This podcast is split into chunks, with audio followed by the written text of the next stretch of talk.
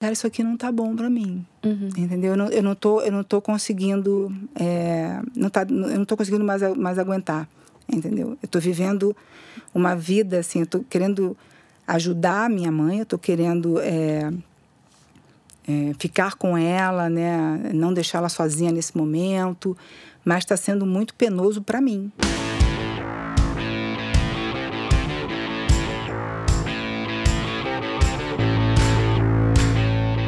Bem-vindos ao Retrato, que é o podcast de gente falando com gente sobre coisas de gente, do Projeto Draft. Eu sou a Rafaela Carvalho, eu sou editora de conteúdo do Draft e hoje quem está à minha frente é a Jaqueline Vargas. Seja muito bem-vinda, Jaqueline. Obrigada, eu estou muito feliz de estar aqui. Eu agradeço muito o convite de vocês. Ah, é muito bom que você esteja aqui. A Jaqueline é escritora e ela é roteirista da série Sessão de Terapia e hoje ela está aqui para conversar com a gente sobre um episódio específico e o que eu achei muito muito interessante preparando a nossa entrevista é que imagino que as pessoas talvez falassem: ah, Jaqueline viveu uma história e aí ela transformou isso em um episódio da série Sessão de Terapia. E o que a gente vai fazer é: ah, a Jaqueline é, é escreveu esse episódio da sessão de terapia para falar de uma coisa da história da vida dela. Então a gente vai fazer o caminho inverso que as pessoas geralmente fazem de falar: "Ah, mas qual foi sua inspiração para contar essa história?". Agora a gente vai falar: "Sabendo dessa história, vamos falar um pouco da sua vida", porque é isso que a gente faz por aqui, né? A gente meio que engata a marcha ré. Então vai ser muito interessante falar com você porque tem a ver com uma história uhum. que a sua mãe viveu e que você viveu na sua família, que você colocou dentro de uma personagem chamada Aide, né? Isso. Me conta brevemente sobre quem é a Aide e a gente entra nessa história da sua vida. A Aide é uma personagem, a personagem da quinta-feira. É, ela vai procurar o Caio, né, que é o nosso novo terapeuta, feito pelo Celton Mello, feito maravilhosamente pelo Celton. E ela é uma senhora de 67 anos, que é aposentada, e o marido morreu tem pouco tempo, tem uns dois anos, dois anos e pouco. E ela está morando com o, o, o filho, né? Ela saiu da casa dela e ela está muito infeliz com a vida dela, muito infeliz.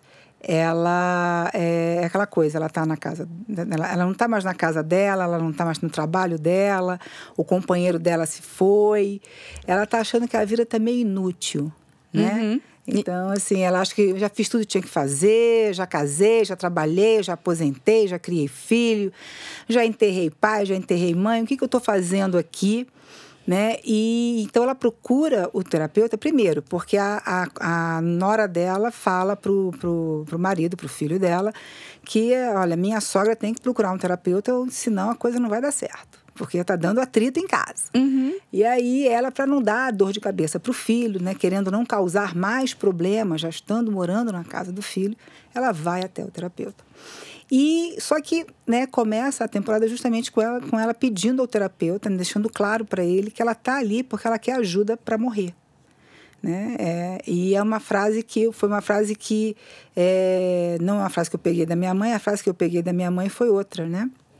A minha mãe falava muito depois da morte do meu pai exatamente isso. Ela falava que era é muito ruim você viver demais ao ponto de poder começar uma outra vida.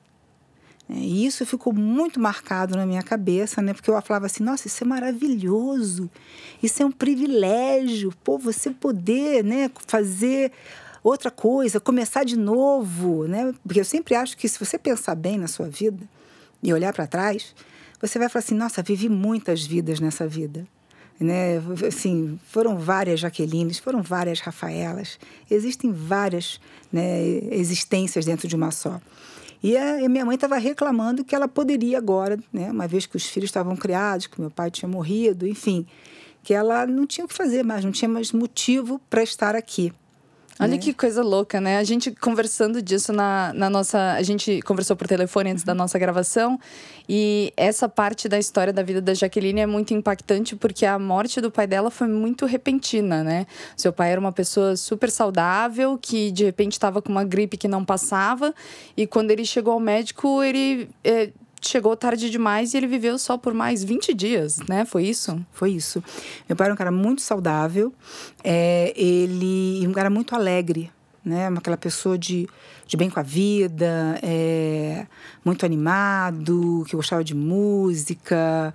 é, muito gentil, muito. É, como vou dizer isso? Assim, aquele tipo de pessoa que todo mundo gosta né, de conviver com ele.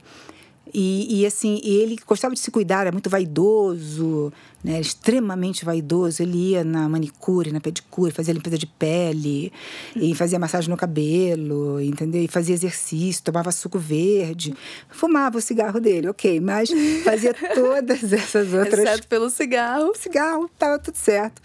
Mas ele tinha toda uma coisa de se cuidar com a roupa dele.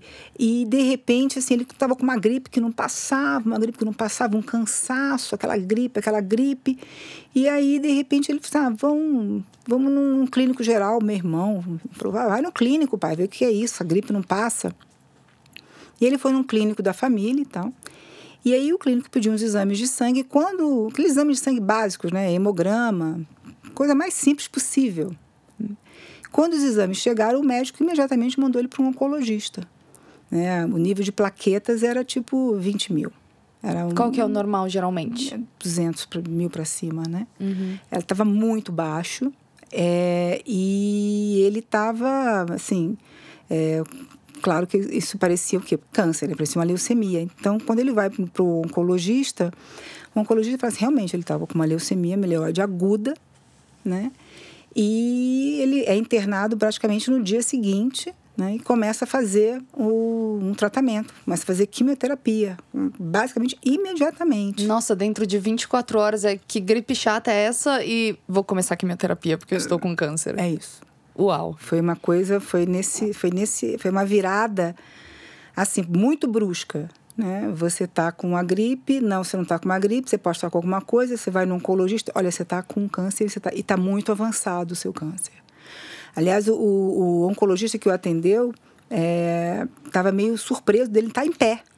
Uau! Ele tá como assim? Essa pessoa não tá acabada. Né? Ele, porque ele estava vivendo uma vida normal até ele ali, tava, né? Ele estava só com esse cansaço. Ai, essa gripe, não me sinto bem. Uma fadiga. Fadiga. Acho que eu tô com uma gripe que não passa. Era isso. E você se lembra de como é que foi para a família ver essa, essas 24 horas acontecerem? Olha, é, eu lembro que eu estava em São Paulo, né? Eu já morava em São Paulo nessa época.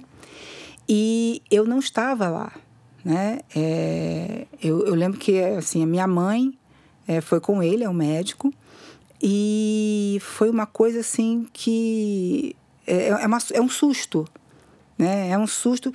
Eu acho que tudo quando é, é muito forte, né? E você pega no susto, eu acho que o ser humano ele tem tendência a, a, a querer fugir do que é desagradável, do que dói, né? E, e, assim, principalmente de uma coisa que você fala assim, poxa, essa pessoa tem um risco muito grande de morrer e essa pessoa é muito importante para mim, então você vai, você, se, ou você fantasia que aquela doença não é muito importante, ou você sai um pouco da realidade, tem uma fuga da realidade ali, né? Uhum. Então eu acho que ah, é aquela coisa, vamos fazer uma químio e tudo vai se resolver fazendo tratamento. Uhum. Né? É, tem o diagnóstico, tem a possibilidade de tratamento, é esse o caminho. É, vamos fazer o tratamento, que o tratamento vai funcionar, né? E, e, e eu já tive um raciocínio quando eu fiquei sabendo, né? é, me espera chegar aí, porque vamos, vamos procurar outro médico, vamos ouvir outra opinião. Né? Eu queria. Porque às vezes, dependendo do estágio em que está a doença, de repente não vale a pena você fazer um tratamento muito invasivo. De repente vale mais a pena você dar uma qualidade de vida para essa pessoa, né? Só manejar o tempo que falta. É, então eu não sabia o que estava acontecendo, né? Mas aí quando eu cheguei, eles já, já, eles já tinham optado, ele e minha mãe já tinham decidido pela quimioterapia. Né? Então, uhum. uma vez que você começa um ciclo, né, você tem que terminar o ciclo. Uhum. E ele terminou, ele começou esse ciclo, ele fez um ciclo de químio e ele não, acho que ele não chegou a fazer o segundo, ele ficou muito mal logo na sequência, porque tem uma rebordosa muito grande. Ele ficou muito mal. E aí, na segunda semana, ele estava muito. Ele teve uma reação muito ruim. É, e aí, ele, entra, ele entrou em coma. É, é basicamente, ele pediu para ser entubado pelo médico. Ele pediu para desligar. Eu acho que existiu, aconteceu ali com o meu pai a mesma coisa que aconteceu com, um, com a minha mãe, nessa coisa de fugir da realidade. Isso aqui não está acontecendo. Uhum. Isso aqui é muito ruim para ser verdade, né? Porque, né, aquilo que você falou, né? De uma gripe, de repente, eu tô com uma doença que vai me matar. Uhum. Né? Com uma gripe, você toma um, uma vitamina C, uma canja. Um né? Benegripe um ali. Benegripe, você vai ficar curado. Eu acho que teve isso e, e ele não suportou. Acho que teve uma, uma entrega ali. Né? Ele pediu para um médico, eu, eu quero é, ser entubado? Eu quero ser entubado, eu quero, não, não quero ver isso aqui. Pelo, é. E aí, quando... É, aí ele, foi, ele, ele entrou em coma, ele realmente ficou muito mal, entrou em coma. E aí é, eu estava num trabalho muito ruim aqui em São Paulo. Era um trabalho muito difícil, era um processo muito complicado de trabalho. Eu estava fazendo a minha primeira novela e era uma novela muito complicada. O processo todo era muito complicado, era uma produtora independente. E você era muito nova também, né? Você tinha, acho que a idade que eu tenho hoje, 29? Eu tinha, é, eu tinha uns 30, é, 30 anos, é. Uhum.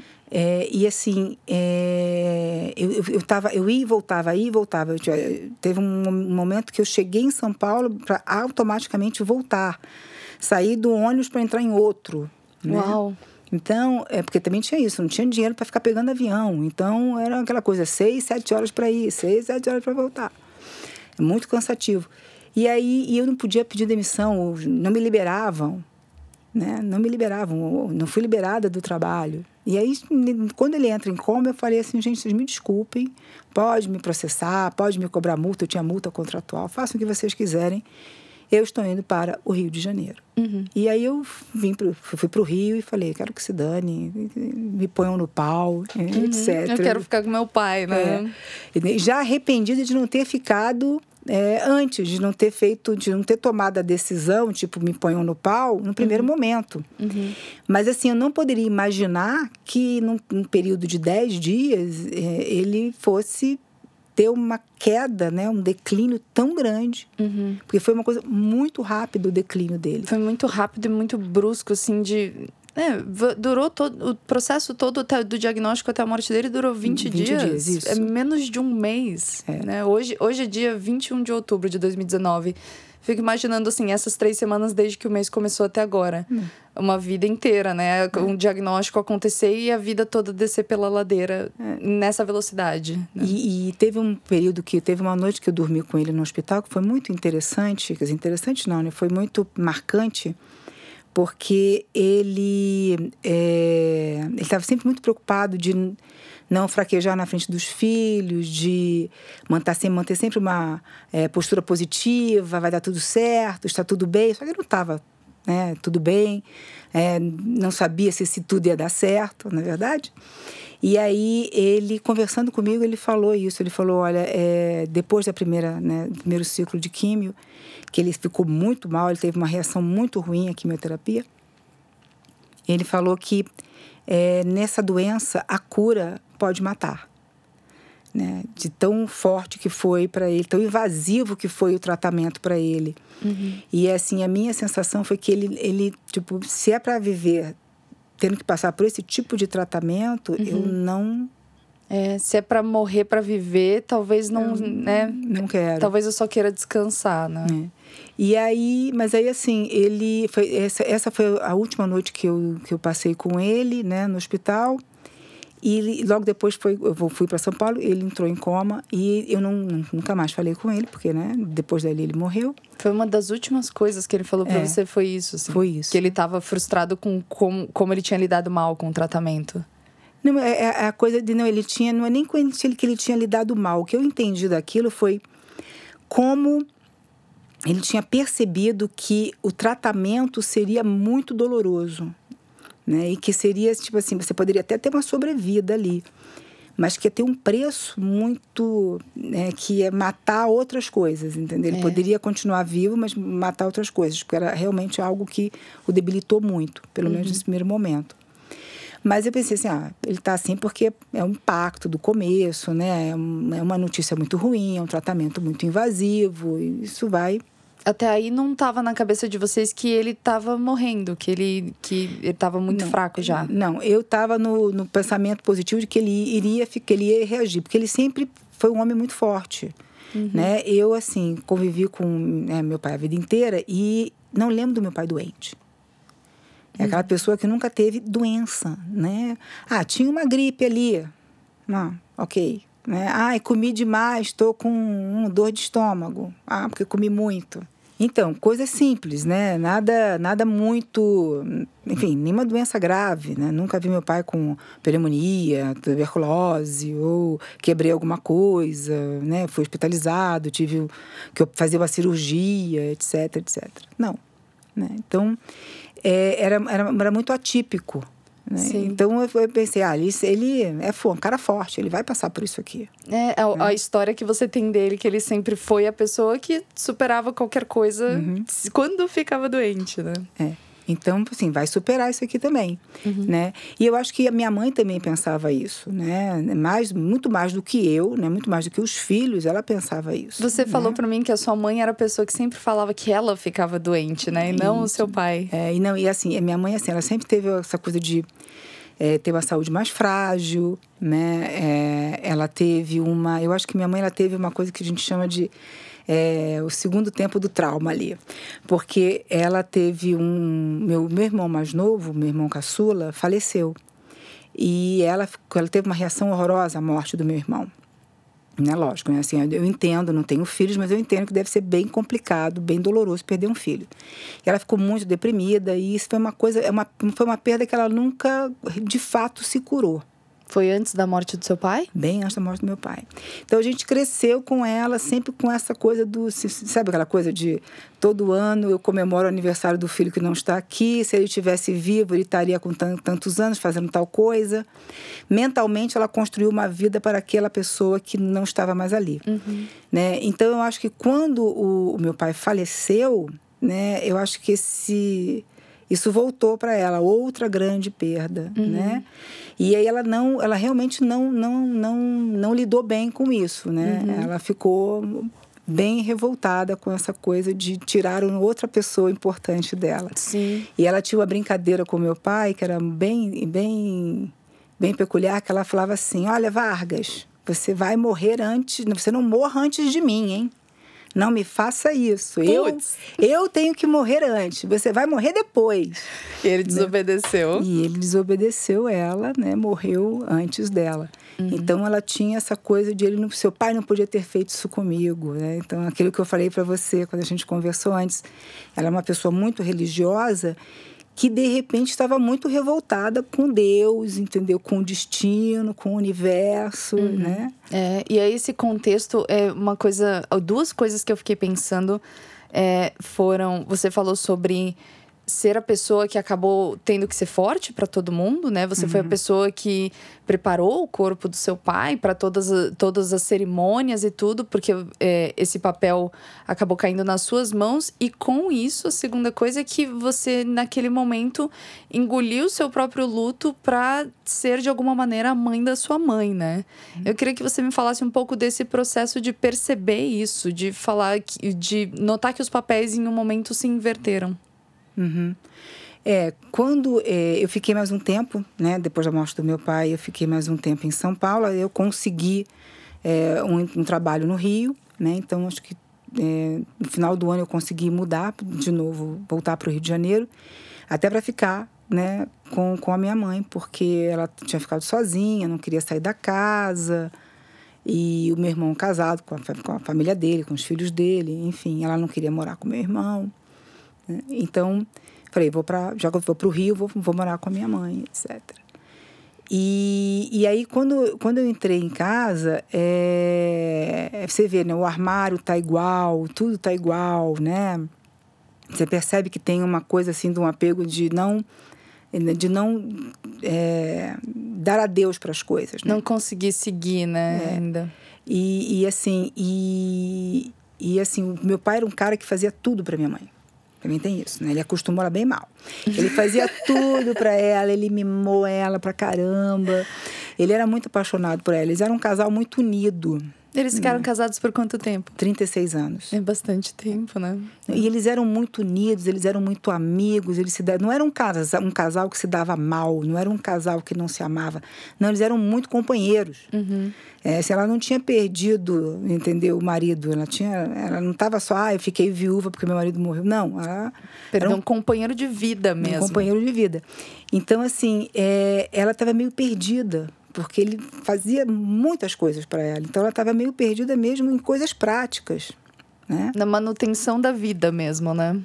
E, apesar de ser uma mulher muito independente, que sempre trabalhou, minha mãe é pedagoga, deu aula a vida inteira e tal, tinha uma coisa ali tipo, meio sem chão, né? Que aí eu comecei a fazer essa função. E aí eu comecei a fazer uma função toda, né? Virei o, o, o homem da casa. Uhum. E junto com isso, você falou que você virou o saco de pancada dela também, quando ela tinha raiva de Deus, da vida, de é. tudo. Você era é. quem estava ali para ela soltar os cachorros, né? É, geralmente isso acontece, né? É, quando você está com uma, uma pessoa nessa situação, e até você mesmo, você vai fazer isso, né? Porque eu também tinha meus momentos de raiva que aí eu ia descontar. Você sempre desconta em quem está mais próximo de você, né, em quem convive com você. E, e, de repente aquela pessoa até pensa assim, ah, puxa, não gosta de mim, me odeia. Não, muito pelo contrário. Está é, fazendo isso com você porque sabe que você vai suportar. É. é se não é uma pessoa que ama, ah, não suporta. Né? Então, assim, é, ela estava muito, muito revoltada, né? Isso, isso dava para perceber, muito revoltada com a perda, é, realmente é, inconformada, né? Então, ela botava isso para fora e botava em cima de mim. E eu, né, eu estava fazendo a minha segunda novela, né, nesse momento, né? E era um trabalho novo para mim, que eu também queria né, performar muito bem. Não estava, tinha voltado a morar né, na, na minha casa de, de infância, é, nessa situação que não estava confortável para mim. E então assim, eu, eu mas eu tava ali, tipo, vamos lá, vamos segurar a peteca. Eu consegui convencê-la a alugar a casa e sair dali e morar em outro lugar. Uhum. E foi uma vitória. Para recomeçar para valer mesmo, né? É, Ares é. novos, um recinto, as coisas sem a memória dele por perto ali o tempo todo, né? Isso. Porque Aí... às vezes isso assombra a gente mesmo, né? É, não, você, você fica no mesmo ambiente, às vezes você precisa sair, uhum. né? Aí nós mudamos e tudo, mas assim, continuava, eu sentia que essa, essa é aquela coisa, a nuvem negra continuava ali em cima. E assim, já tinham passado, sim, eu fiquei quase três anos nesse período, quando eu voltei, até voltar para São Paulo novamente, né? E as pessoas falam, ah, mas geralmente, poxa, mas tanto tempo assim, é, assim o luto, ele é uma coisa muito delicada. E ele é muito diferente para cada pessoa. Né? É que hoje em dia a gente vive um mundo que as pessoas não têm tempo para nada. Né? Uhum. E, então você não tem tempo né, para digerir, você não tem tempo para sentir as coisas. Então, assim, o luto é um processo que pode levar um ano, como pode levar três, como pode levar cinco. Depende muito da, do ser humano, do tamanho da perda, como foi, né? Mas pelo menos um ano você vai passar por aquilo. Não é uma coisa de uma semana, né? Uhum. né? Enfim, é... ah, em dois dias você tá bom. Não. Não é bem assim que funciona. E hoje em dia não, você tem que é tudo para ontem, porque só a felicidade importa, né? Você não vai postar no seu Instagram, entendeu? Estou chorando de luto por ninguém. Você vai postar que você está num lugar incrível, muito contente. Uhum. Porque as pessoas não querem ver nada que não seja agradável. Uhum. É aquilo que eu falo, né? O ser humano ele foge de tudo que é desagradável. Né? As pessoas têm essa tendência, acho que é por isso que a gente fantasia tanto, né? Que é para fugir do, da realidade quando ela é, é dolorosa.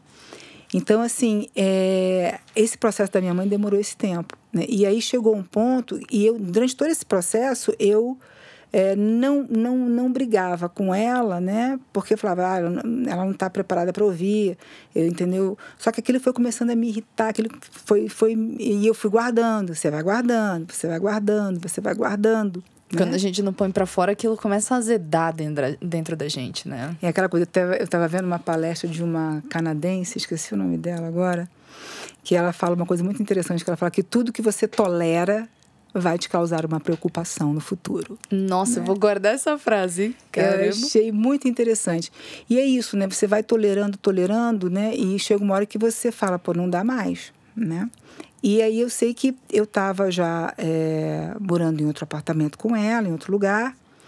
É, mas assim, parecia que nada era o suficiente, né? Por mais que você fizesse, nada é o suficiente. Porque quando a pessoa está é, não está feliz com ela, né? não está realizada com ela, quando ela sente que tem aquela, aquela, aquela falta que não se preenche, uhum. né? porque às vezes você. É, é isso, né? É uma falta que nada preenche.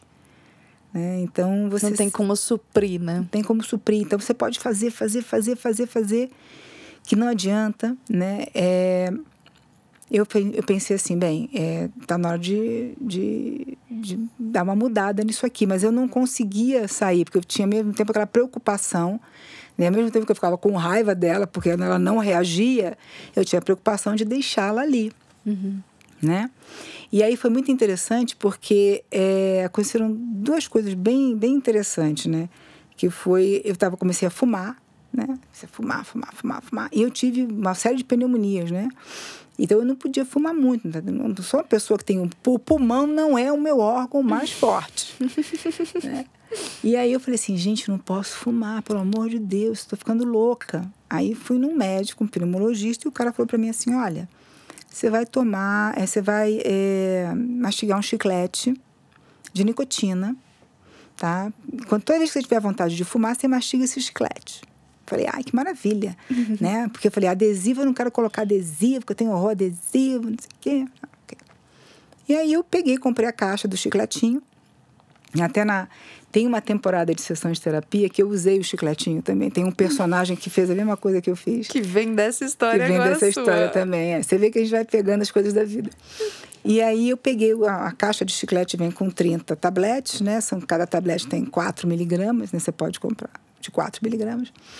E eu não sabia, para mim era chiclete, né? Ping-pong. Jaqueline começou a mastigar os ping-pong hum. dela. Foi um atrás do outro. Comer como se fosse tic-tac. Comer como se fosse tic-tac. Pá, pá, pá, pá, pá. Eu sei que no meio-dia eu comi a caixa toda.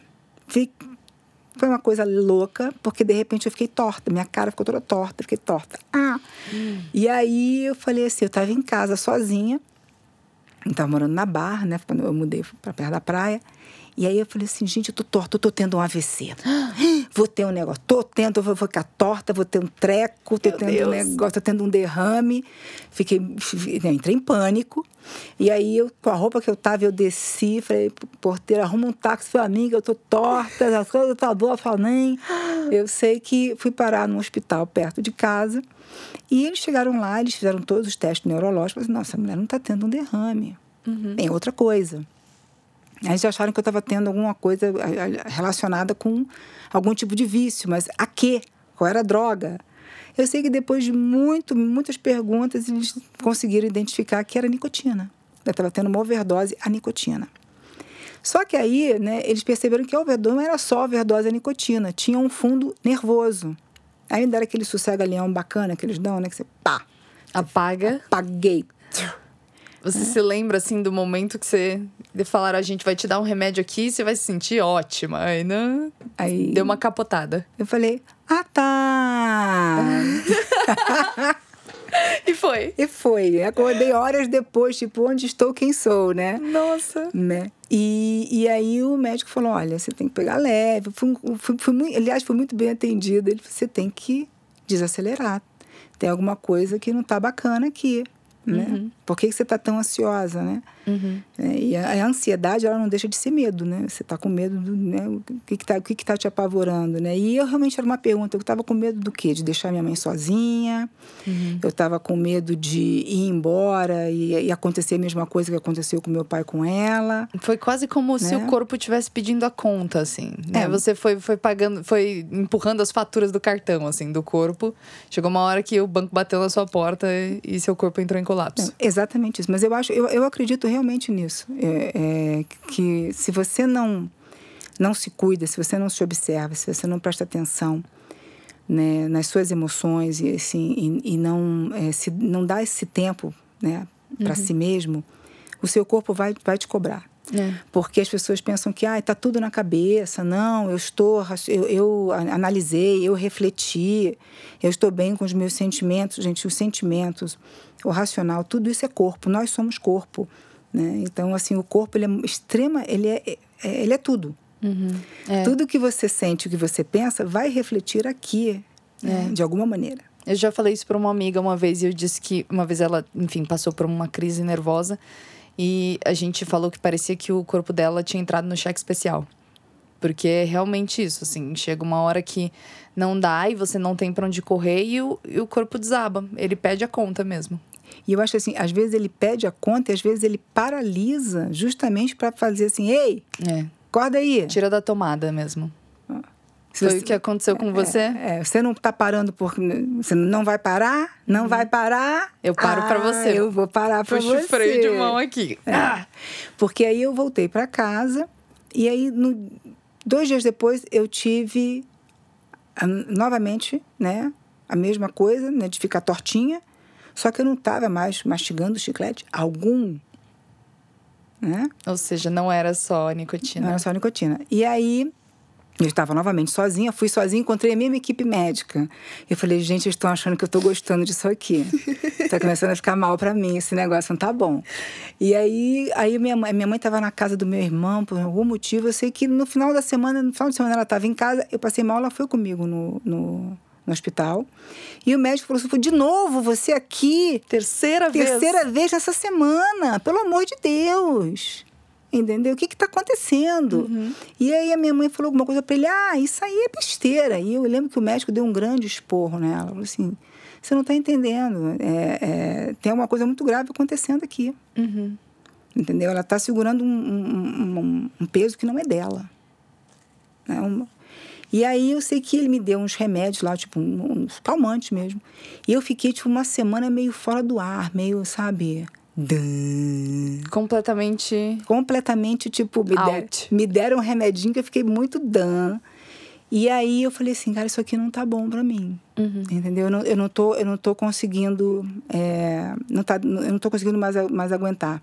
Entendeu? Eu tô vivendo uma vida, assim, eu tô querendo ajudar a minha mãe, eu tô querendo. É, é, ficar com ela, né? Não deixá-la sozinha nesse momento, mas está sendo muito penoso para mim, entendeu? Né? Então, eu acho que já deu. E aí coincidiu justamente com o período que a novela, a, a novela que eu estava fazendo, né? Que foram foi novela 1 e novela 2, né? Essa, essa novela ela teve dois, dois, como é que eu vou dizer? Tem duas temporadas. Uhum. Né? Era uma novela infanto-juvenil. E aí é, acabou a segunda temporada da novela. Né? E eu acabei voltando para, é, para São Paulo. Aí eu arrumei um emprego aqui em São Paulo e vim para São Paulo. E, você, e como que foi o momento que você entendeu que, bom, alguma coisa está errada, eu tenho que cuidar de mim? Como que foi esse desprendimento de vou sair do Rio de Janeiro e deixar a minha mãe, que ainda estava vivendo esse processo também de luto, mas você uhum. precisou se colocar em primeiro lugar e ser sua prioridade. Você lembra como que foi tomar essa decisão? Foi uma decisão muito difícil e, assim, eu, é, na verdade, foi, eu tive uma ajuda de alguns amigos, assim. É, teve, era um final de ano, né? E alguns amigos que eu tinha de São Paulo, na verdade, eu tinha, eu tinha e tenho muitos amigos em São Paulo. Então, eles foram, né, para o Rio, né? Ficar na minha casa para passar o Réveillon, etc. E tal. E eu lembro que é, duas amigas minhas ficaram lá em casa e eu sempre fui muito conhecida por ser muito alegre, ser muito engraçada, contar muita piada. Ah, Jaqueline está sempre para cima, muito parecida com meu pai. E isso me deixou muito preocupada, que eu falei, pô, meu pai era, eu sou muito parecida com meu pai, meu pai era sempre alegre, sempre bacana e tal. Quando ele ficou doente, ele pacotou. Aí eu pensei, se eu ficar doente aqui, eu também vou me embora. É melhor me cuidar. Se eu for igual desse jeito. Se eu for igual desse jeito, não vai ficar bom o negócio para mim. E aí o que aconteceu? É, essas duas amigas que foram para minha casa falaram assim: você está muito estranha. Você está muito amargurada. Você não é assim. O que está acontecendo?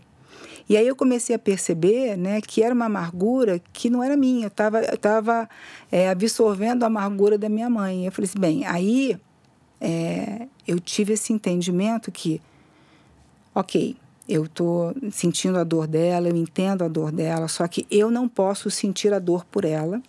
E mesmo que eu sinta a dor por ela, é, eu não vou resolver isso para ela. Tá? Então, assim, por mais que você queira ajudar alguém, é, você pode ajudar até a página 5. Essa pessoa tem que querer se ajudar. É. Né? Você não pode fazer o processo pela pessoa. E às vezes não ajudar a pessoa é a melhor ajuda que você pode dar a essa pessoa. Você entendeu que era a coisa certa a fazer nesse sentido pela uhum. sua mãe? Eu entendi que eu ficar ali assumindo uma função é, do meu pai, né? Tomando conta dela, fazendo tudo, né? Ouvindo, né? Alimentando essa, essa, esse rancor dela que o mundo dá, porque ai, eu não devia estar aqui, porque meu seu, seu pai não devia ter feito isso comigo, né? Essa coisa de ser esse ouvido para isso, né? Porque ela oscilava, né? Em momentos que ela ficava bem, momentos que ela ficava mal. Mas assim, ser esse ouvido de repente não era a melhor coisa. Ela tinha que não querer falar e não ter ninguém. Ela tinha que tentar é, encontrar outra coisa para fazer. É, talvez né? ela devesse falar e não encontrando uma resposta, né, numa, numa, numa resposta de alguém, alguém que falasse de volta com ela, talvez ela percebesse os processos internos dela, né, e uhum. notasse que precisa de ajuda também. E aí eu falei assim, bem, é, acho que ela já é bem adulta, né? Minha mãe ficou viúva muito cedo, ela tinha 59 anos, então ela tinha o quê? 62 anos, era uma mulher muito nova. Uhum. Ela não é incapaz, entendeu? Ela não está doente, né? Então ela pode muito bem ficar sozinha, tá? Ela não vai morrer por causa disso. E assim, ela, ela, tem que, ela tem que passar por isso sozinha. Ela já, ela já teve bastante companhia, já teve bastante apoio. Fiquei com ela. Agora, eu não posso ficar com ela o tempo inteiro. Uhum. Né? Isso, isso ela, tem que, é, ela tem que passar por esse processo sozinha. Alguma parte desse processo ela tem que fazer só. Você Entendeu? sentiu alguma culpa nesse momento quando você percebeu que precisava fazer isso? Você viveu algum duelo interno de eu tô abandonando minha mãe, mas é a melhor coisa que eu posso fazer? Como que seu cérebro teve essa conversa assim? Não, não na, na minha cabeça assim foi uma coisa é... não foi uma foi é... foi uma decisão muito ponderada, porque para mim era a melhor coisa a ser feita até para ela, né? para a saúde mental dela, para forçá-la a tomar uma atitude mais proativa. Né, para ver se assim, agora você está sozinha, agora você tem que se virar, agora você tem que tomar conta das suas coisas, você tem que reagir. Uhum. E né? como que ela reagiu? E não vai ter ninguém aqui para fazer para você, faça você agora, né? Então, era nesse sentido, né? Então, é, eu, eu, foi uma decisão tomada com muita reflexão. Ela, é, ela reagiu bem. Ela, ela reagiu bem. Ela se, ela se organizou, ela... Você é... esperava que ela fosse reagir bem ou é. você achou que era uma loteria, assim? Não, eu achava que ela ia reagir bem. Eu achava que ela ia fazer aquela coisa, né? Ai, me abandonaram. Ah, é, mas, assim, sobreviver, lógico. Isso aí não tinha sombra de dúvida disso, né? Então, assim, ela, ela se organizou, né? No começo, ah, hum, tô aqui sozinha, ah, e tal. Mas ela foi, ela foi, ela foi se organizando e ela foi se fortalecendo, né? uhum. né? Então, assim, foi positivo, uhum. né? Mas, assim, é, de repente, se eu não tivesse ido morar com ela logo na sequência da morte do meu pai, né? Uhum. Se ela tivesse ficado mais tempo sozinha, de repente ela teria se organizado uhum. antes. Uhum. Né? E, e, você sentiu, você sabia que você estava amargurada desse jeito? Você você viu que você falou que as suas amigas disseram para você que elas não estavam te reconhecendo, mas você percebeu isso acontecer com você ou foi preciso que te dissessem para você parar, olhar para si e hum. perceber que não era você que que estava ali? eu percebia que eu estava muito mais irritadiça, né, é, e do que o normal, né, muito mais estressada do que o normal. É, e assim, é, mas eu não, eu, eu não achava que as pessoas estavam percebendo. Que você achou que estava mantendo a pose também, que nem eu o seu pai. Eu achei que eu estava mantendo a pose, que ninguém estava percebendo nada. Aí quando eu falei assim, poxa, tá, tá, tá, perceptível. Então, assim, isso não tá bom. Mas sabe que isso me lembra uma história da minha vida uhum. também? Que foi quando o meu pai ficou internado. E ele foi internado às pressas, assim. Eu tava até uhum. jantando com ele ontem e ele recontou essa história. E aí, é, quando chegou uma hora que ele precisou ir para UTI, ele estava consciente, tudo, mas eu confisquei o celular dele, porque ele queria falar com as pessoas para dizer que estava tudo bem, e ele é médico, então ele estava falando com um paciente por telefone enquanto ele estava na cama da UTI, assim. Chegou nesse nível que eu falei: "Não, chega". Confisquei o celular dele. E aí, quando as pessoas ligavam pro celular dele para falar comigo, eu achava que eu tava mantendo uma pose muito de.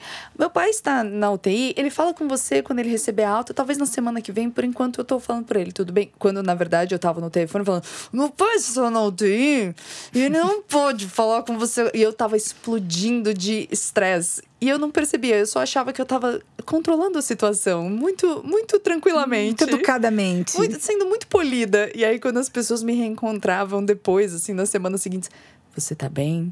Tá, como, como você passou esses dias? E por quê? Não, porque na semana que seu pai tava. Percebi que você tava meio estressada. Eu, ah, é? Eu achei que eu tinha escondido direitinho. Eu achei que eu tava ótima, gente. Exato. Então, super me identifico com isso que você falou. Sim. De não, tô cuidando da minha mãe sendo adulta aqui. Tá isso, tudo gente. sob controle. Vocês acham que eu tô nervosa? Exatamente. Exatamente isso. Então, super, super entendo esse momento. É, então, assim, vocês acham que eu tô ansiosa, que eu tô tensa, né? E aí, você percebeu que, então, na verdade, quando disseram para você, você notou que você não tava usando bem essa máscara. Não, não tava usando bem. E também tem uma coisa né, que eu percebi nesse processo é que é, você sempre idealiza né, é, uma reação das pessoas, principalmente de pai e mãe, você sempre tem uma idealização. Né? Então, assim, eu sempre achava assim, ah, poxa, minha mãe vai reagir, né? Ela, né, poxa, uma mulher nova, uma mulher que estudou, uma mulher inteligente, né? E aí, essa, essa, essa teimosia dela em não aceitar, em achar que não tinha mais graça na vida, e, e que era tão oposto do, do da, da, da como é que é? Da, é, do lema de vida do meu pai, né? Uhum. Que era um cara que ele, gostava muito de viver, né? E então eu falava assim, pô, gente, né? A pessoa está viva e está reclamando. Olha, quem gostava de viver morreu. Essa aqui que não gosta de viver está viva. Não estou uhum. entendendo isso, né? Então assim tem essa idealização de você achar assim que, poxa, é, eu esperava uma outra reação dela, né? Então, mas aí você também tem que entender que assim as pessoas vão ter a reação que elas podem ter no tempo que elas podem ter.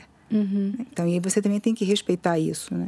É. E aprender assim a não esperar, né? É esperar assim, é não esperar e, e, ou então esperar assim dentro do que a pessoa pode te dar. Uhum. Tentar fazer uma análise mais realista possível né? É. sem fantasiar.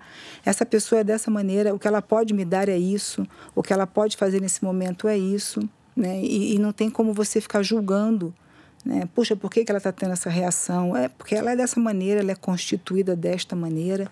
E é isso que ela pode oferecer. Então, vamos respeitar que esse é o processo dela. Uhum. É, exatamente. E acho que eu queria que você falasse também um pouco disso, de como é perceber assim, a pessoa que era essa pose de super-herói, super forte, que era o seu pai, que você perdeu, e você vê a sua mãe tendo que redesenhar a vida dela desse jeito. Eu queria que você me dissesse também a partir disso e do que você teve que redesenhar da sua vida a partir daí também.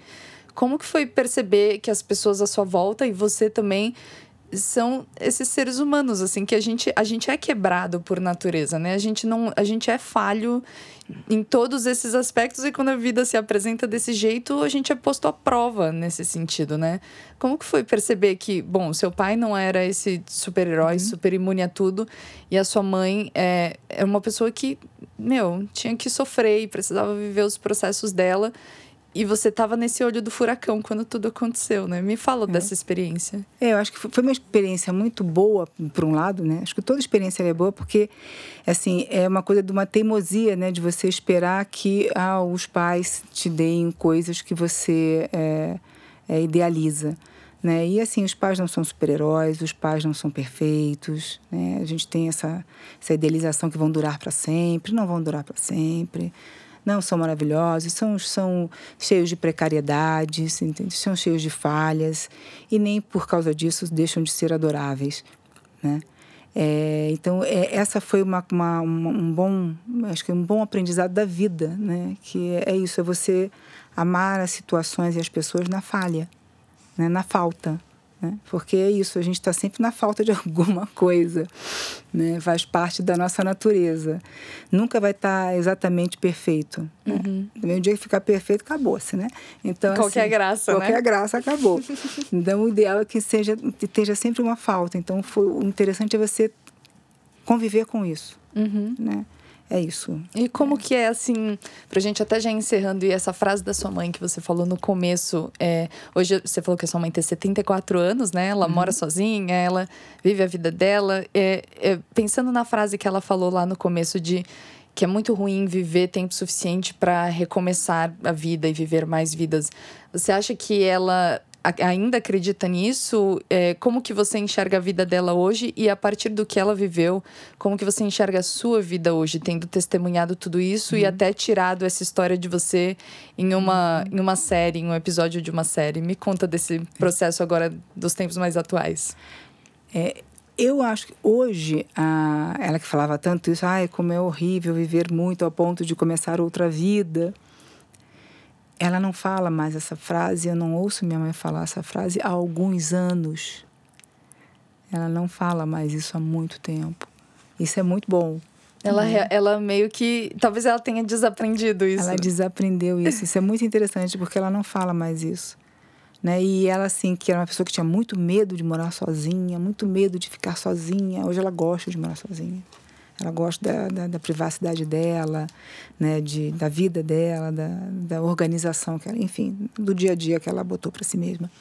Mas, assim, é muito, é muito interessante que é, é uma frase que sumiu, que desapareceu, mas que ficou muito marcada para mim, tanto que eu é, peguei e falei, cara, isso, essa frase me, me inspirou um personagem. A frase, uhum. a frase deu criou um personagem. Eu falo assim que desse processo todo, eu assim, acho que é isso é interessante da arte, né? É você poder sublimar uma, uma, um aprendizado de vida, ou observação da vida, ou, ou situações que você passou, experiências de vida, e você conseguir transformar aquilo em uma, alguma coisa que seja criativa ou que possa ser de interesse para outras pessoas, né? Uhum. Então, é, esse processo todo acabou é, resultando nisso. Né? Faz então... sentido, ah, faz, você faz sentido a, part, é, a partir daquilo, né? Você pega um pedaço seu, que é muito real, e você entrega para o mundo, né? Eu, eu, queria até que você encerrasse falando disso, de qual que é a sensação de pegar essa história, que é algo muito seu e muito marcante, uhum. e sentir que isso pode pertencer ao mundo também, de uhum. tomar essa história para si de forma tão empática com, consigo mesma, a ponto de ter a generosidade de compartilhá-la. Eu queria que você falasse disso para a gente encerrar. É, eu, eu acho que assim, as histórias, elas estão todas aí. Né? E eu acho que assim, as histórias pessoais. É... Hoje em dia, o que mais você vê são histórias pessoais sendo compartilhadas. Mas, assim, eu acho que é, o autor, assim, no, no meu caso, é, tem uma cura... Não é nem uma autoria, é uma curadoria, né? Uhum. Do que pode ser é, mais significativo, né? para as pessoas. E eu acho assim que é mais uma história, porque a gente tem tendência a achar que somos muito importantes, né? Que a nossa história é única. Ah, eu não vou contar isso porque isso é muito especial, muito particular, eu vou me expor, né? É, eu acho que assim, mais exposição que as redes sociais colocam a gente é impossível. Então as pessoas se expõem de uma maneira tão absurda e depois ficam com pudores por outras coisas.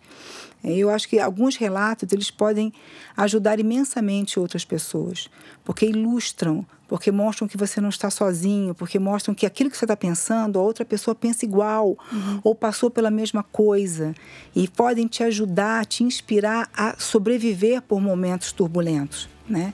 Então, assim, eu acho que é, é até uma, uma, arrogância, seria até uma arrogância minha achar, ai, não vou contar isso, porque não, quantas pessoas não passaram por histórias exatamente iguais às minhas? Quantas Jaquelines não existem no mundo? Uhum. Milhares, uhum. né? Então, assim, essa é a minha história em particular, né? uhum. né? Que pode servir para outras Jaquelines ouvirem.